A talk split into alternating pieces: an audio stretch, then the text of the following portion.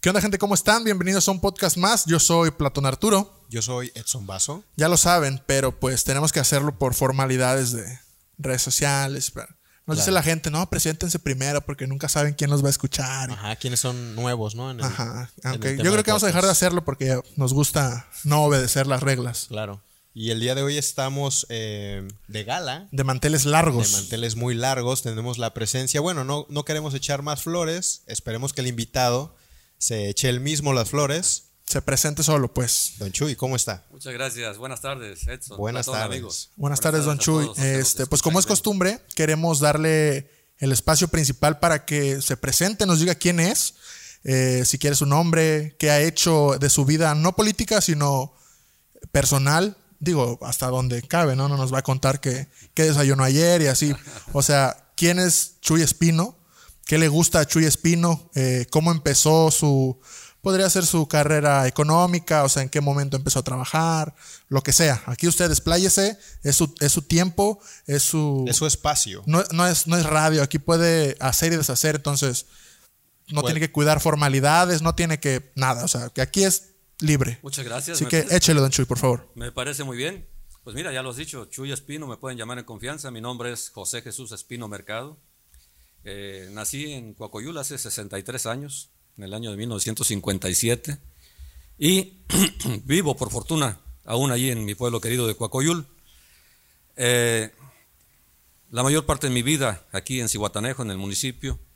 Aquí concluí mi educación primaria y secundaria. Cómo no recordar la gloriosa primaria Vicente Guerrero junto al museo actualmente y a la playa, aquí en la playa principal en Cihuatanejo. Datos recuerdos de esa época.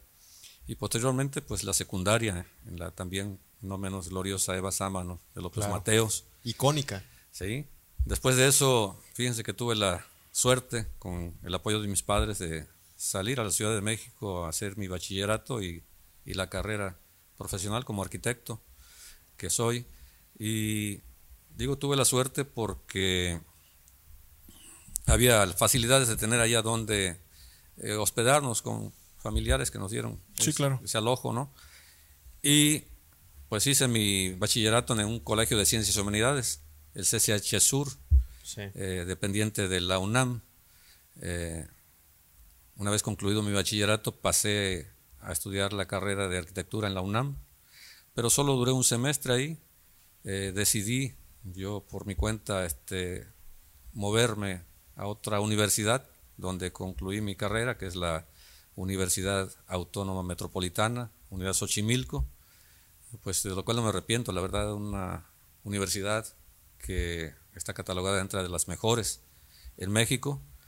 Y este pues ahí una vez titulado porque hasta que obtuve mi título regresé aquí a, a mi pueblo a Cihuatanejo donde ejercí o he ejercido por muchos años la carrera pero actualmente por cosas del destino y por raíces y querencia pues desde, hace más de 10 años me dedico a labores agropecuarias Claro. de donde mi familia este, paterna, mi padre, pues nos formó en el esfuerzo, en el trabajo del campo, en el cultivo de las tierras de temporal, de maíz, y en las tierras de cultivo permanente con el, el coco, Sí. a lo cual eh, con mucho gusto me dedico la mayor parte de mi tiempo en- Claro. actualmente. ¿no? Qué bueno, don Chuy. Eh, pues es, siempre es bueno saber, eh, conocer el lado B de, de las personas, de, de, en este caso, las personas que van a contender a, una, a un puesto de elección popular. Ahora, hay una pregunta de rigor que hacemos todo el tiempo a los invitados y es, ¿qué cree? ¿Qué cree Chuy Espino que tenga que definir a, a una persona, no al político, a una persona en calidad moral para, para eh, tratar de levantar la mano y decir, ¿saben qué? Yo creo que puedo ser el indicado. La congruencia, entre otros muchos este, valores y principios, ¿no? La, la congruencia ideológica entre lo que se piensa, lo que se dice y lo, que, se, hace. Y bueno, a partir de ahí este, yo finco mis principios, mi conducta de vida, ¿no? Yo creo que en la vida todos tenemos eh, tener ejes rectores que nos definen, ¿no? Uno de ellos yo no lo presumo, pero procuro ser así y conducirme de esa manera en la vida, con mucha congruencia, ¿no? ¿Cree que esta congruencia de la que habla mm, se, se tenga que llevar a, a lo mejor a límites utópicos, por así decirlo. Es decir, siempre nosotros pensamos pues en un cihuatanejo limpio, sin violencia, sin varios problemitas, no solo en Cihuatanejo, en otras ciudades, en otros países incluso, porque también nos escuchan de Argentina y de otros lugares. Eh, ¿Cree que esta congruencia eh, a llevarlo a lugares utópicos, por así decirlo, sea el, el- la punta de lanza la, la que tenemos que alcanzar? ¿O cree que estas utopías pues, son imposibles y es solo con la congruencia que podemos intentar llegar a, a estas utopías? ¿Qué piensa usted? Oh, qué interesante, fíjate que la palabra utopía encierra una gran trascendencia histórica en el pensamiento eh, Sí. filosófico y en todo el pensamiento social que nos rige. Entonces, eh, va asociado para mí a los sueños. Claro. Y los sueños son posibles, son realizables, ¿no? Todo es cuestión de que eh, quien pretenda algo en la vida Sí, eh, tenga muy claro el terreno que pisa. ¿no? sí, claro. Y- no solo puedes este, fincar las posibilidades en los sueños y en la utopía, no. Sí. Tiene que tener un sustento en la, en la realidad. Y tener un plan, ¿no? Un Así plan es. de saber cómo. Porque lo hemos escuchado, ¿no? De que gente que no tiene idea de alguna dirección, para no decir nombres, que dicen, ah, es que esa persona ni siquiera sabe cuáles son las acciones que toma un director en. Que no es muy común, que es muy común en la vida política, digo, no sé si en, en todas partes del mundo, pero Probablemente. en nuestro contexto en el que con el que conocemos es muy común que pongan, aunque suene feo, pongan a X persona, no sé, me ponen a Edson en el área de Ecología. de ecología. Entonces, si pues es un cuate que es médico o puede ser arquitecto o puede ser eh, chofer o lo que sea. Entonces, Es ahí ¿qué donde- carajos estás haciendo ahí, no? Donde aplica la congruencia. Es Exacto. decir, el perfil eh, profesional, laboral de una persona tiene que estar claramente congruente con el área de desempeño. Sí. Claro.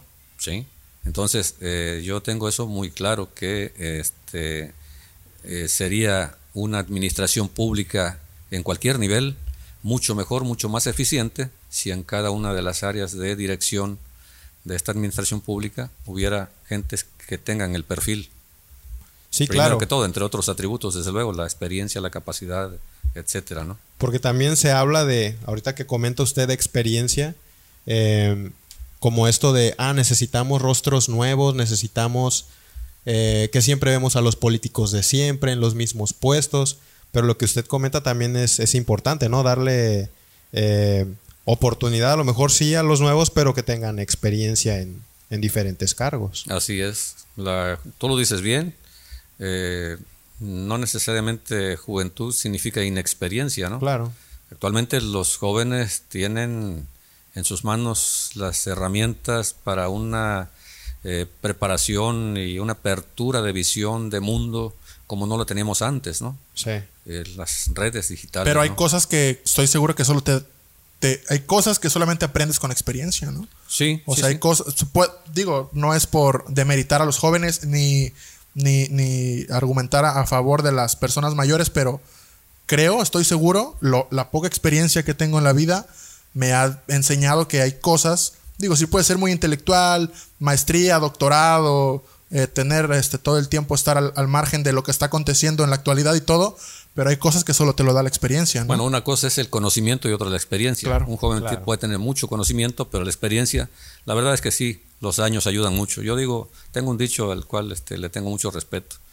Sabe más el diablo por viejo que por Que diablo. por diablo. Claro. Claro. que sí.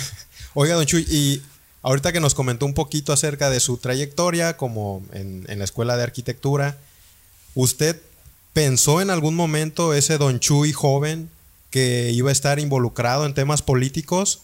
¿O digamos que la vida misma fue quien lo fue llevando hacia esos Sí, ha sido más bien circunstancial. Fíjate que no, nunca pasó por mis planes de vida eh, como una prioridad este, el- la actividad política, ¿no? Nunca he sido ajeno, de, ajeno a ella. Es decir, uno, yo creo que como, como persona tiene el compromiso de definirse ideológicamente, ¿no? Yo desde los 18 años eh, tuve plena conciencia de que eh, como ciudadanos mexicanos tenemos derecho a votar y ser votado De y que en ese principio fundamental no podemos eh, ser omisos en nuestros derechos. Es decir, desde los 18 años yo he votado, pero he votado también con una posición muy clara y muy firme por dónde, ¿no? Sí. Entonces siempre he sido un hombre de izquierda, claramente. eh, Y consciente de la política. muy consciente de pues eh, este, la, la- la- la- la historia política de mi país y de mi estado. Oiga, pero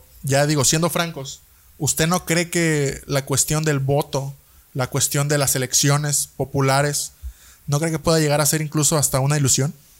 O sea, porque eh, puede llegar a ser, digo, es muy, es un poquito abstracto y el pensamiento un poquito metafísico, si lo quieren decir así, pero esta cuestión de la jaula invisible, ¿no? O de la falsa libertad, o del falso, del falso libre albedrío. Digo, porque pues sí nos dicen que tengamos que ir a una urna a dar nuestro voto libre y secreto y todo, pero ¿hasta qué punto es libertad? ¿Hasta qué punto realmente estamos ejerciendo una libertad?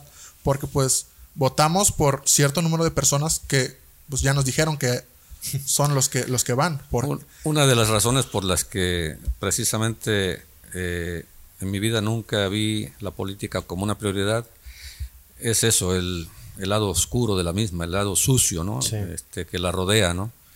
Y bueno, es muy sencillo eh, decirlo con toda firmeza, y ustedes lo han vivido igual que yo, un régimen de corrupción, de impunidad, de complicidades que ha generado degradación social, delincuencia, que ha este, eh, abatido los, los- índices de crecimiento y los ha desalentado, ¿no? Precisamente porque pues, el régimen eh, que teníamos en el gobierno federal, pues se preocupó por este, convertirse en una camarilla de privilegiados, Sí. de Sí, en- usurpadores, enriquecerse. de pierden, enriquecerse. pierden, pierden la realidad eh, y, y lo único que les preocupa es seguir. Digo, fíjense que esto lo leí apenas en, en uno de los cursos de filosofía que estoy tomando, en el que uno de los profesores eh, nos dijo que, que no recuerdo bien de dónde sacó esta cita, pero, pero pues me hizo un buen de sentido porque decía que el, el único fin del, del poder es perpetuarse. Entonces, estando en estos puestos de poder, como que lo único que buscas es perpetuar tu, tu posición de poder, ¿no? Por eso, pues, ha, ha habido esta burbuja de, de gente que pierde el camino. Ya probablemente todos empiecen con la mejor de las, este, Intenciones. mejor de las intenciones, pero en Sí. cierto punto, teniendo, probando un poquito de lo que es el poder, pues, lo que haces y por a lo que le das el resto de tu vida es para perpetuarlo, ¿no? Yo siempre dije que por eso mismo la política con pincitas, ¿no? Pero déjame agregar algo. Yo creo que eh, para definir una línea de pensamiento coherente y congruente, eh, tenemos que prepararnos. Claro. Tenemos que eh, interesarnos en la historia, en la, historia, en la historia y en la cultura universal. Eso es lo que nos hace ricos, la verdad, eh, a los hombres. Este, la riqueza no material, la riqueza de conocimiento y de experiencias es la que podemos heredar y transmitir, pero es la que nos hace libres además, las- lo- la que nos hace autónomos independientes. ¿no? Salir de la cueva. Así es. De acuerdo. Eh, te pongo un ejemplo. Eh, Este, México ha tenido grandes hombres y hay uno, José María Morelos y Pavón, a quien le llamamos el siervo de la nación. ¿Y por qué razón? Bueno, él decía que servir a la nación, o sea, es, este, los políticos, por eso lo, lo, lo menciona mucho nuestro presidente López Obrador, hay que retomar los principios de, de, de Morelos, ¿no? Sí.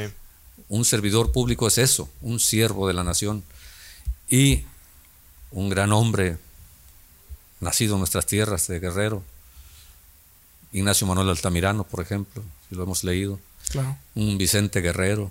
Hay que conocer la historia de lucha de estos hombres, Sí, la claro. congruencia con la que nos ayudaron a, a- a sentar bases de, de un México que gradual, eh, que poco a poco se fue degradando. Lo dices bien, el poder corrompe en todos los niveles. Todos los partidos eh, tienen buenas eh, plataformas políticas, buenos principios, pero por sí solas, pues somos los hombres Claro. los que la operamos, ¿no?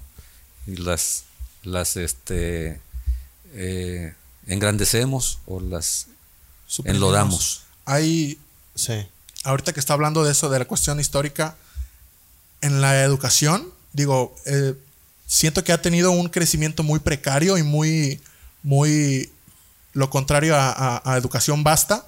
Digo, me acuerdo cuando yo iba en la secundaria, ya había computadoras, ya había tablets, ya había internet, ya había esto, ya había aquello, pero seguíamos teniendo la materia de taquimecanografía. No es, ojo, no estoy diciendo que sea mala, pero yo creo que podría Quizá desfasada. ¿no? podría haberse suplantado esa materia Sí. o pudo haber crecido junto con el contexto histórico. Decir, ok, ya no damos taquimecanografía, pero pues podemos dar alguna materia que, que se dedique al comprendimiento, porque nosotros crecimos a la par de las Una tecnologías. introducción a la informática, Una ¿no? introducción a la informática, por ejemplo. Digo, nosotros fuimos la, la última, la generación que creció con la tecnología. Las generaciones actuales, pues, eh, nacieron y ya estaba la tecnología. Las generaciones pasadas, pues, ya estaban eh, avanzados y la tecnología, pues, nació. Entonces, Pues mira que casualmente, Platón, estamos viviendo a raíz de la pandemia mundial en el mundo, porque es así, este, pues cambios tan eh, imprevistos como lo es en la educación, la educación a distancia ahorita, por ejemplo, En en, línea. línea, eh, lo cual este, era muy eventual, digamos, este, y pues era la educación presencial, pero este, yo creo que una vez, y yo espero que así sea, salgamos pronto de esta crisis eh, sanitaria, eh, va a haber un reacomodo en la educación, un- un- una mezcla, digamos, de tiempos presencial y, de, y en línea, ¿no? Porque eh, no podemos menospreciar los grandes contenidos que hay en estos aparatitos en las redes, así es. buenos o malos. Ahí Sí. habrá que hacer algo que hacía mi padre y te lo voy a mencionar con todo respeto. Eh, cuando yo era niño, digamos, este, que ya aprendí a leer, de pronto eh, alguien dejaba por ahí mal puesta en la casa una revista de alarma. Ustedes no, no saben de qué me refiero, al periodismo, periodismo amarillista de, Sí. eh, de- exhibición de delincuencia y de actos de ese tipo. Alarma se llamaba. Eh, cuentos de lágrimas y risas. eh, no, no sé cómo le llaman de esos, de historietas, pues. Ajá. eh, Cómics. cómics eh, y revistas del corazón, de esas que editaba Televisa antes de las telenovelas y todo. Entonces, eso estaba prohibido en la casa. Mi padre no podría vernos con una revista de esos porque de inmediato nos las arrebataba y decía, esto no pueden ustedes verlo. Y, y era una sola vez. Entonces, de esa manera él acotaba eh, pues lo, lo- lo bueno y lo que No era debería sano. estar permitido, lo que no era sano para nosotros a esa edad. ¿no? Sí. Ahorita me refiero con este hecho a las redes sociales que si es mucho más difícil que esté bajo el control de los padres estos aparatitos que están en poder desde un niño, desde meses de nacido ya empieza a operarlo y a ver contenidos, pero bueno, algo se tiene que hacer para dosificar, para controlar, ¿verdad? Este contenidos que no son aptos para Para ciertas, Ciertas edades, edades. sí, claro. Sí, de hecho es, es bien duro, ¿no? El, el choque de generacional, porque así como lo comentabas, cuando nosotros estábamos creciendo con computadoras, eh, había maestros más grandes que nosotros que pues no tenían familiarización con, con estos aparatos, entonces es difícil que, que se dé ese avance conjunto, ¿sabes? Porque igual ahorita a lo mejor Don Chuy nos dice, oye, ¿cómo, cómo los papás pueden verificar que los celulares tengan cierto contenido para mis hijos y que otro no, pueda, no puedan verlo? Cuando sí existen her- herramientas que tú como padre puedes... Control parental. Control parental, etcétera, ¿no? Pero hay riesgos más grandes por detrás. Exacto. Y, y aquí lo, lo cuestionable o lo difícil es, es eso, ¿no? El, el dar ese salto generacional a la par. Porque ahorita, el día de mañana, tú lo has visto, ¿no? O sea, cambia, no sé, eh, blockchain, tecnología nueva, que dices, oye, ¿qué es eso? ¿Cómo funciona? Es difícil, el, el salto es, es abismal. ¿Y cómo te preparas para algo que no conoces? Exacto. Y, pero eh, retomando el tema, en la cuestión educativa, ¿qué cree usted? Digo, ya metiéndonos en un tema más, más puntual, sin sí. divagar. ¿Qué cree usted que le hace falta o le sobre al sistema educativo eh, mexicano? Digo, eh, para no ser tan puntual y decir este tal reforma, tal ley, tal, sino a grosso modo, a grandes rasgos, ¿qué cree usted que, le hace falta o que le sobra al sistema educativo mexicano?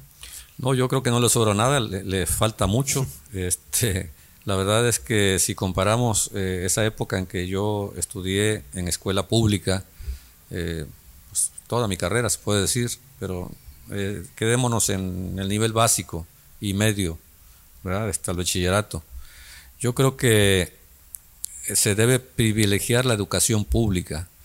en México, desgraciadamente, parte de la corrupción fue dar cabida a un sindicalismo oficial, charro que le llamamos, eh, mediante el cual el magisterio se hizo un pilar importante del, de la estructura de poder y entonces pues, el poder político, del poder político me refiero, y sobre todo de las altas esferas, para ellos era muy cómodo tener un sindicato afín a sus pretensiones de poder y de gobierno.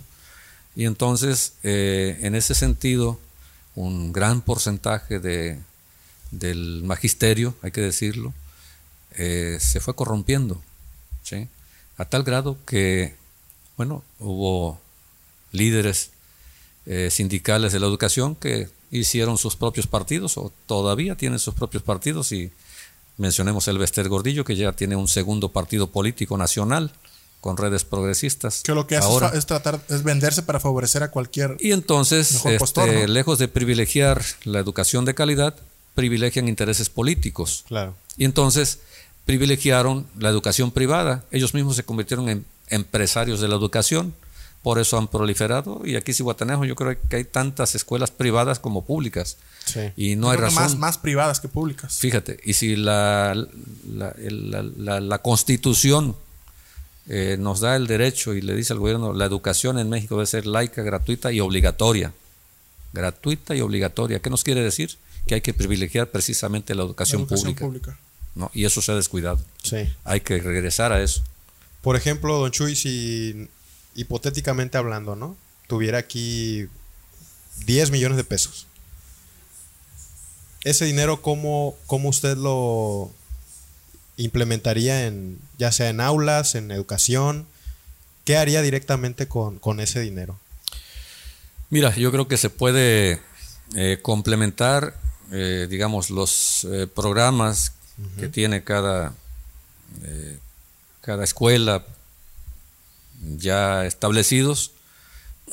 El, un gobierno, digamos, municipal, vamos a reducirnos a este nivel, tiene la obligación y el compromiso de coadyuvar en la educación. Te diré, por ejemplo, eh, anteriormente las celebraciones de, fechas históricas eh, con, se hacían desfiles, desfiles y programas cívicos. Eso prácticamente se ha descuidado. Entonces, este, yo creo que el municipio tiene la obligación de diseñar un, un plan estratégico de coadyuvar a las escuelas como, como eh, tales en buscar la cohesión entre todas ellas.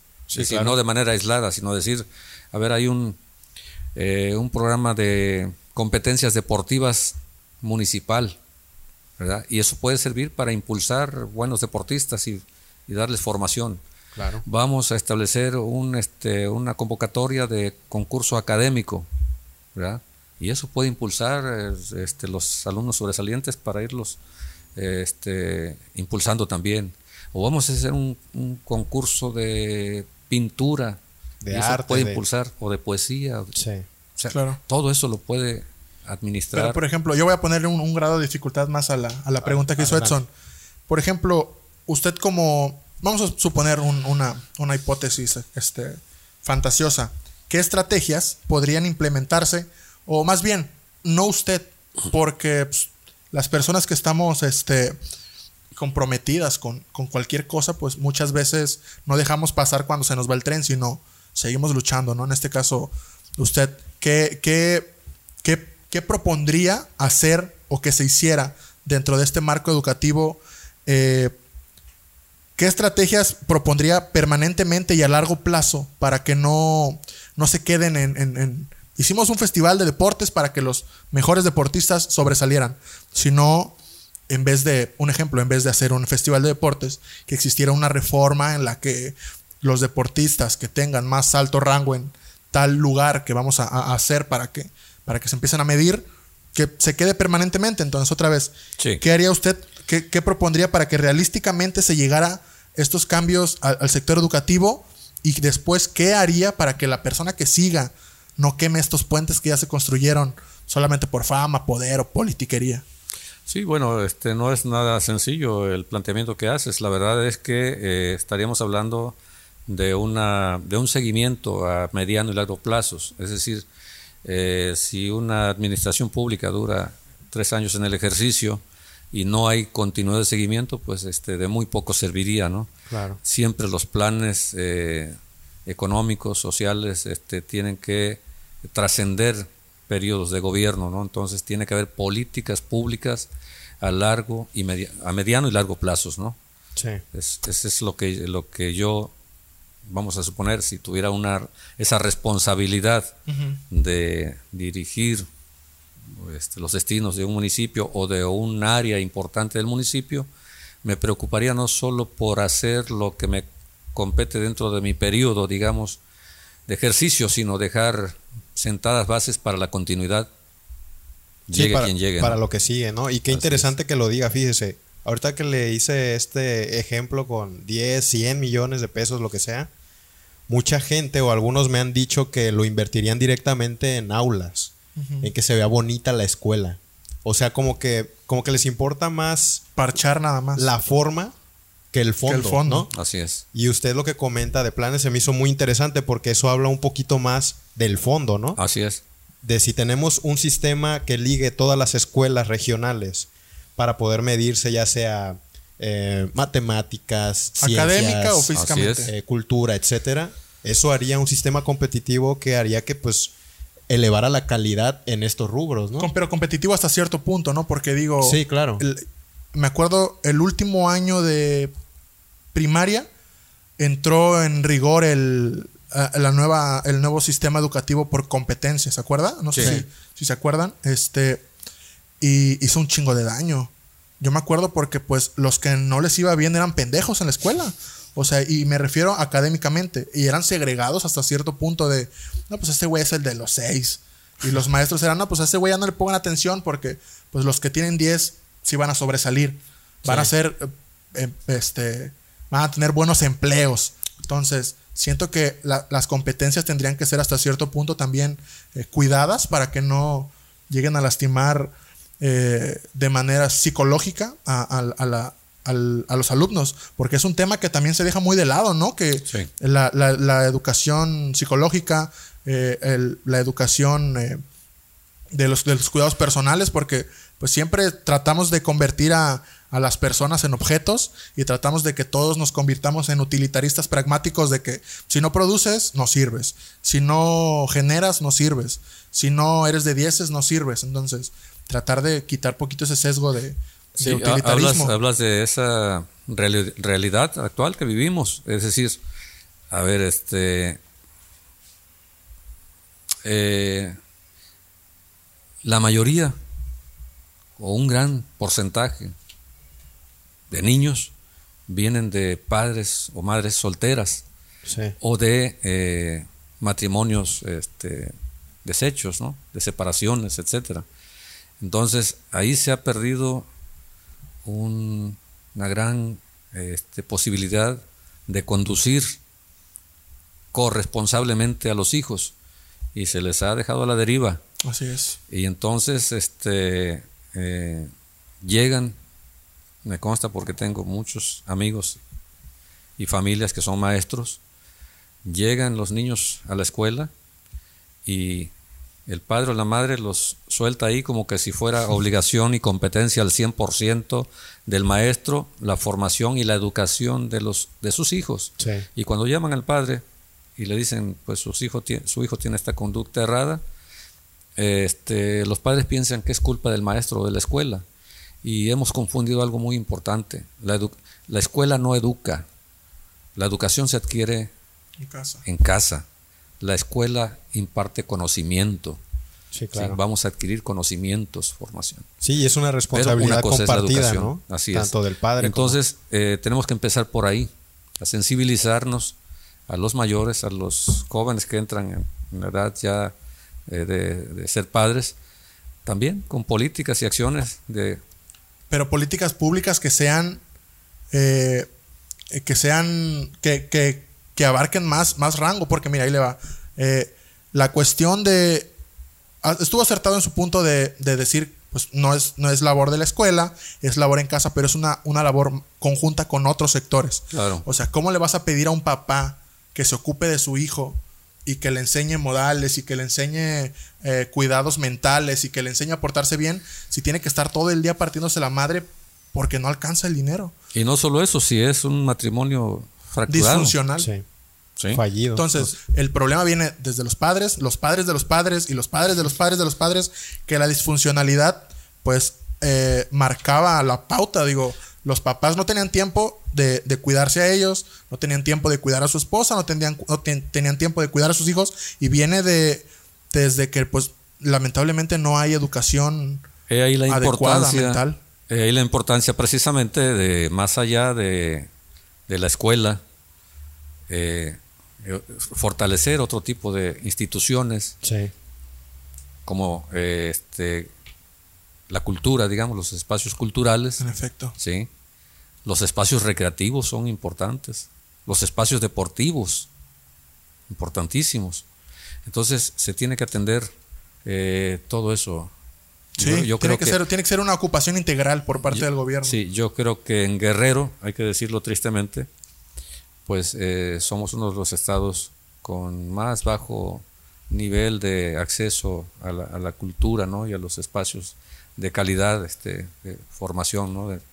Porque es más fácil llegar a otros lugares que a la cultura, desgraciadamente. De acuerdo. Y, digo, todas las intenciones, repito, nacen muchas veces con buenas, pero todas las iniciativas nacen con buenas intenciones, eh, generalmente. Digo, estoy seguro de que Hitler todo lo que hizo lo hizo pensando en un bien erradamente, claro, ¿no? Pero en este caso, y extrapolándolo a, nuestro contexto, construyen canchas, canchas de deportes, de básquetbol, de lo que sea, canchas de lo que sea, eh, áreas recreativas, pero ¿para qué se usan? Para irse a drogar, para hacer fiestas, para hacer bautizos, 15 años. Entonces hay algo por ahí que está fundamentalmente mal. Que no cuadra. Que no cuadra. Entonces, Eso hay que cuadrar. y, a lo que iba era, se hace con buenas intenciones, pero muchas veces cuando estas intenciones no van acompañadas de una investigación bien hecha, terminas haciendo más daño del que creíste con tus intenciones que ibas a lograr algo bueno. Fíjate, Platón, este, muchos, no me, no me hagas la pregunta, yo mismo me la, voy a, este, Muchos me preguntan, ¿por qué un museo del coco? Me vino ahorita a la mente lo siguiente, cuando yo llegué a la Ciudad de México, a los 17 años después de concluir aquí la secundaria y haber perdido un año este, sin entrar a la escuela. Eh, pues para mí fue maravilloso ese mundo urbano, este, muy diferente al ámbito rural, del campo y demás. Eh, duro, ¿no? Este, Etcétera, pero eh, me encontré una gran sorpresa. Empecé a, a visitar el centro histórico de la Ciudad de México y muchos museos en el entorno, ¿no? Pues a mí siempre de chamaco me gustó este, la historia, una de mis materias favoritas. Yo quería ser arqueólogo precisamente en un principio y porque yo era coleccionista de figurillas de barro que encontraba en las labores de temporal, ¿no? En la siembra del maíz y demás y siempre las guardaba. Y me parecía maravilloso encontrar algo que tuviera historia, pasado, de gentes que ya no vivían, que no conocíamos, pero que habían dejado esa herencia, ¿no? Y que mucho tenía que significar y decir eso. Entonces conocí uno a uno, si no todos, la mayor parte de los museos en mi estancia en la Ciudad de México. Eh, museos de, historia, de arte, de ciencia, de todo lo que quieras, ¿no? Entonces, eh, eso debe estar al alcance de nosotros. Aquí en Cihuatanejo, el único museo que tenemos es el Museo Regional de Arqueología, dicho sea de paso, del cual yo fui uno de los pioneros, impulsores. Eh, con una asociación civil, eh, Cihuatlán se llamaba. Casualmente en ese tiempo era presidente municipal Gabino Fernández Serna y yo era el más jovencito de toda esa asociación porque me ubicaron que yo era un coleccionista importante, ¿no? Eh, recuerdo entre ellos, y la mayoría extranjeros, fíjate, los que impulsaron ese proyecto. pero la, mayor coleccionista que aportó al museo, y ese es un reconocimiento que quiero enfatizar hoy aquí, porque muchos no lo saben, se llama, ya falleció, Anita Chimalpopoca, dueña de los famosos búngalos pacíficos aquí en La Madera, una coleccionista de, grande de, arqueología regional, ¿no? Y ella la donó al museo. Eh, estaba el arquitecto Juan José Priani, el propio Armando Federico, que fue en su gobierno cuando se consolidó el museo. Estaba Elizabeth Williams, que recién falleció hace, hace poco, Elizabeth Palm, eh, Luz María de la Garza, recuerdo, eh, Florencio Salazar, muchos otros. Y yo de colado era el único de aquí, originario de Cihuatanejo. Fíjese. El único que impulsó y aporté mi colección, la parte más importante de mi colección. Y muchas de las piezas tengo el orgullo que están en exhibición permanente desde su creación. Eh, esa parte de mi, de mi colección al museo. Pero no fue suficiente. Es un museo que existe en Cihuatanejo. Entonces yo, cuando eh, como arquitecto dije, tengo que dedicarme a algo que me gusta, que es el campo. Ya tengo más de 50 años y quiero hacer lo que, lo que yo quiero. Entonces empecé, constituí una empresa de, sociedad, de una sociedad de producción rural, una SPR, con mis hermanos y mis hijos, para impulsar este, y mejorar el cultivo del coco y su aprovechamiento. ¿no? Y viene de la mano eso con una idea de hace más de 10 años de crear un museo del coco, una iniciativa mía, pero que quería yo compartirla pues con las instancias de gobierno y la cultura competentes en, el ámbito estatal, por lo menos, primero municipal, eh, hice un anteproyecto, eh, digamos que justifique, lo justifica y un, y un anteproyecto arquitectónico y con eso me fui con amigos diputados, presidentes municipales, hasta un gobernador, nunca una respuesta, ¿no? Hasta que hace tres años, cuatro años para ser más precisos, estaba de visita aquí en Cihuatanejo un gran artista plástico, eh, oriundo, para orgullo nuestro de aquí de la Soledad de Maciel. Él se llama Leonel Maciel Sánchez, precisamente, es un pintor, muralista, eh, este, muralista además, este, eh, de los más destacados vivos actualmente, porque tiene 83 años. y vino a Cihuatanejo, lo contacté porque yo lo conocí desde joven, dejé de verlo muchos años lo invité a, no, no, no lo invité, le entregué un expediente del proyecto del museo y él radica en Cuernavaca. A otro día me, me hace una llamada, me dice, Chuy, qué interesante está este proyecto. Es como si fuera mío, dime qué debo hacer, en qué te puedo ayudar. qué felicidad, claro. ¿Me entiendes? Y es gracias a él que otro grupo importante de amigos se han ido sumando al proyecto, entre ellos otro destacado pintor, eh, Quijano, Carlos Maciel también, originario eh, de aquí, igual de Guerrero, y un colectivo de amigos, artistas, fotógrafos, escultores, pintores, eh, escultores y poetas. Su círculo de amigos este, ya conocen el proyecto y estamos diseñando una estancia eh, temporal de cada uno de ellos para hacer este, creación y donar al museo.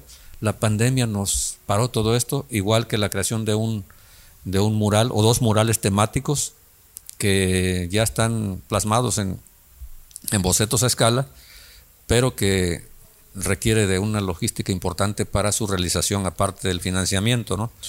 Pero ahí está con un gran avance, ¿no? Yo me siento muy contento de que eso que fue proyecto y un y un, este, una búsqueda porque le interesara a algunos amigos presidentes o diputados o gobernadores y nunca les interesó. Me lo dijo Leonel la vez primera que pisó ahí el terreno donde ahora está el museo y que era mi lugar de trabajo de la empresa. Y me dice, eh, Chuy, si tú quieres hacer este proyecto, empieza ya. No esperes que al gobierno le interese. Al gobierno no le interesa la cultura, le interesa muy poco, ¿no? Sí. Y me quedé, dije, ah, caray. Entonces estaba yo equivocado. Yo pensé que podía interesarles al gobierno y me podían ayudar, porque yo estaba dispuesto a dejarles la idea nada más y coadyuvar. Claro. No, no dice. Y así fue como empecé. Y bueno, el día que conozcas te invito, Edson, a que me visites. Te darás cuenta de, de, lo poco, pero no menos importante, creo yo, que a la fecha hemos hecho en tres años. Oiga, fíjese que escuchando su historia me acaba de surgir una idea, una pregunta más bien. ¿Quién eh, digo, eh, son los diputados los que deciden aprobar las leyes y todo eso, ¿no? Entonces, pero ¿existe una curaduría por detrás ¿Hay alguien que dice, ahí les van las leyes? ¿Quién lo hace? O sea, lo- nosotros como ciudadanos, habiendo 130 millones de mexicanos, tenemos posibilidad Claro. de decir, miren, aquí yo creo que estas leyes estarían buenas para Sí. nosotros, Sí, sí, sí. pero sí. no pasa, ¿no? Sí, exactamente. O sea, nosotros como ciudadanos podemos impulsar ideas, iniciativas y leyes y entregárselas a su despacho, este, que las va a, a- a revisar, ¿no? Y posiblemente se queden por ahí archivadas, ¿no? Yo creo que las leyes son intereses de la coyuntura política de uno u otro partido, ¿no? En particular, o del gobierno en sí. Eh, por eso sería lo mismo que la cultura, ¿no? Muy poco probable que les interese una iniciativa de acá abajo, ¿no? Sí, claro, ¿no? Y, qué, qué triste, digo, que al gobierno no le interese tanto un aspecto tan importante como lo es la cultura, ¿no? Porque, pues, eh, el arte es esta forma intangible de hacer crecer, pues, el espíritu humano o el alma, como le llaman algunos, y es enriquecedor. Sí, y por ejemplo, es, es esta voz callada que trata uno como artista de Claro. externar, digo, porque tal vez yo tengo una idea muy buena, pero es muy difícil que yo te diga, ¿sabes qué, Chuy? Acabo de imaginarme que todos vivamos de la mano, compartiendo ideas, expresando y la madre, pero sería muy difícil externarlo, pero pues mira, ahí te va una pintura, ahí te va una canción, ahí te va un poema, ahí te va algo que sea más digerible. Digo, y no todos tenemos esa capacidad y es desafortunado que pues las cúpulas estas de poder solamente perpetuando su mismo poder digan, no, cultura pues, no me deja lana. Este, Pero sí, fútbol, sí-. Por ahí va. sí podría dejar dinero, ¿no? O sea, los museos en Ciudad de México son muy redituables. son redituables. ¿Qué- Así es. ¿Qué, qué faltaría aquí? ¿Es, ¿Es un poquito de publicidad? ¿O, o qué cree usted que para impulsar eh, la intención o la que los jóvenes empiecen un poquito más? Porque vemos un poquito de apatía, ¿no? Como que no hay interés, pero a lo mejor es porque no lo saben. Fíjate que los que hemos tenido pues la suerte, la fortuna de visitar otros lugares, otras ciudades, otros estados u otros países, nos damos cuenta realmente cómo eh, valoran y cuánto beneficios les deja la cultura, ¿no? Claro. Por ejemplo, en torno a, a la recuperación de una zona arqueológica, no solo hay una recuperación del patrimonio histórico y cultural, sino hay una dispersión de actividades afines, desde donde se instalan los artesanos, este, donde la gastronomía también regional cobra eh, importancia, eh, la hotelería, la hospedería, etcétera, todo se desarrolla en torno a eso. La- actualmente, déjame decirte lo siguiente, en el mundo mm, el turismo no está solo enfocado dirigido al destino de playa, como le llaman, ¿no? A encerrarse en un hotel cinco estrellas y todos iguales, ¿no? El turismo actualmente este, ha diversificado sus opciones. Claro. Es el turismo de aventura, el turismo ecológico, el turismo cultural, etcétera, etcétera, ¿no? Y para todos hay. Sí. Entonces, para todos tiene que haber espacios, ¿no? De, Así es. de, de- de- de recepción, ¿no? Y, y- y espacios que realmente este, cumplan las expectativas de cada sector, digamos, de este turismo Digo, y más Cihuat- el mundo, ¿no? Cihuatanejo, ¿no? Que es un eh, destino turístico, así como usted dice que no solo hoteles, sino que tenemos comida muy rica, tenemos lugares que a lo mejor no se han explotado lo suficiente Así es. para poder... Y, y no es que hable yo mal ni esté de acuerdo con el destino, digamos, Sí, de claro. playa, el turismo de playa, no, no, no, sino que puede ser complementario Lo que pasa- con otros, ¿no? Yo he estado, he haciendo una investigación con un, un historiador precisamente muy famoso, no sé si lo conozca, Yuval Harari, escribió el libro de, de Sapiens, eh, ha escrito un buen de libros y es asesor de los de muchas potencias mundiales, asesor de muchos este, eh, empresarios incluso. Y este cuate ah, en una de sus, de sus conferencias hablaba sobre, sobre cómo los gobiernos mundiales, se refería principalmente a los gobiernos que son más este, eh, nacionalistas. Decía que muchas veces tratan de vender esta idea de el pasado dorado. O sea, y poniéndolo en contexto es como de, muchas veces tratan de decirnos, es que cuando Cihuatanejo era Cihuatanejo, tenía turismo internacional y venían por la playa y venían a comer tiritas y venían a ver... No, yo pienso que no hay que tenerle miedo al futuro. hay No, que llegar no, sin miedo al podemos futuro. vivir en la añoranza del puede- pasado. exactamente. Y muchas veces tratan de vendernos esta idea de tenemos que volver a ser como antes. Y no, y no podemos volver a ser como antes porque lo, lo que nos depara el futuro no es lo de antes. O sea, y los, los, los, los políticos y los dirigentes siempre nos, nos tratan de vender esta idea de, en vez de querer estudiar tres maestrías, mejor eh, checa cómo se preparan las tiritas y ve cómo cuidar los huevos de tortuga.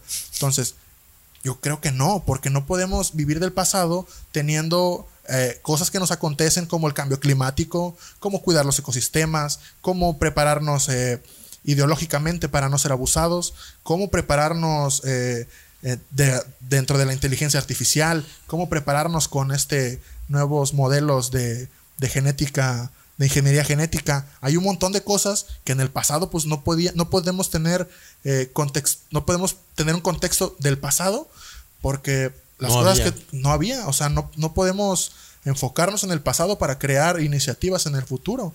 Necesitamos ver al futuro para crear nuevas iniciativas y que pues todo marche en orden. Tenemos que tener, sí, el, el- el binomio de playa, de pueblo y todo, pero tenemos que crear también eh, espacios para que vengan a tomarse una foto, espacios para que vengan a conocer la cultura, espacios para que vengan a ver las ballenas, espacios para que vengan para todo. Las personas que han tenido la fortuna de ir a, Cancún, a la Riviera, a la Riviera Maya, a Playa del Carmen, a todo esto, Sí, está la cultura, puedes irte al pueblo, puedes conocer las ruinas, pero también puedes ir a un antro de, de lujo, puedes ir a un hotel cinco estrellas, puedes conocer los cenotes, puedes eh, tomarte fotos en estos parques temáticos que son los más famosos del mundo. Entonces, no hay que limitarnos a vivir del pasado. Palabras mayores y pensamiento claro de mi amigo Platón aquí en Cihuatanejo. Lo celebro, ¿eh? Gracias, gracias, muchas gracias. Y pues siento que es un trabajo de todos, porque Sí. lo que hay que hacer principalmente es convencer a la gente de que no estamos bien. Convencer a la gente de que cruzarnos de brazos y esperar a que De que hagan hay to- mucho por hacer. Hay mucho por hacer. por hacer. Sí. Así Pero es. don Chuy, un último mensaje que quiera darle a la audiencia. No, pues este, muy agradecido primeramente a ustedes, Edson y Platón, por su invitación. Eh, estoy muy a gusto aquí. Ojalá haya una nueva oportunidad. Claro mucho que sí, de claro que, sí. Claro que sí. Platicando. repito, el internet nos da esa ventaja de Y- que podemos publicarnos cuando queramos. Y bueno, este, hablar de lo que un queramos. saludo a quienes eh, tengan la oportunidad de ver esta, este diálogo, esta plática, más bien, y una invitación a que me visiten en Coacoyul, en su casa, en el Museo del Coco. Gracias. Estamos Vamos ir. abiertos todos los días. Vamos a ir, eh, para que no queden palabras, vamos el, Sí. el sabadito, el dominguito. ¿Qué día nos puede invitar ahí? A? Cualquier día, eh, de lunes a lunes. Fíjese, su, su esposa me dijo algo impor- importante. Me dijo, ¿fuiste tú del carro que pasó? Le digo, sí. Me dice, ah, como aquí tenemos las puertas abiertas todo el día. Sí. Y dije, eh, es Sí, una- es verdad, es verdad. Hasta los domingos está abierto. O sea, Ah, perfecto. Ahí vamos a estar, don Chuy. Y nos gracias. esperamos con mucho gusto. Igual a Gracias. ustedes, amigos, que nos escuchan y nos ven. Si son de las pocas personas que llegaron hasta el final, eh, recuerden, dejen un mensaje, escríbanos. Si quieren eh, platicar con eh, el arquitecto en algún momento y que digan, ah, pues ese, ese es el punto inicial del, del podcast, que puedan ustedes eh, sentir cómo es platicar con esas personas. O sea, porque muchas veces dicen, ah, el político, ¿no? ¿Qué voy a hacer a platicar yo con él? ¿Qué, qué me va a hacer caso? Entonces, pues tal vez algo bueno pueda salir del podcast y si ocupan hablar con él, eche un mensaje. Sí, claro. Oye, dile al O- arquitecto o en sus que- redes sociales también. Que, qué inteligente, que está bien güey, o lo que sea, porque somos Estamos humanos. a la orden, claro Somos que sí. humanos. Gracias, luego. Buenas tardes. Hasta luego. Bye. Bye.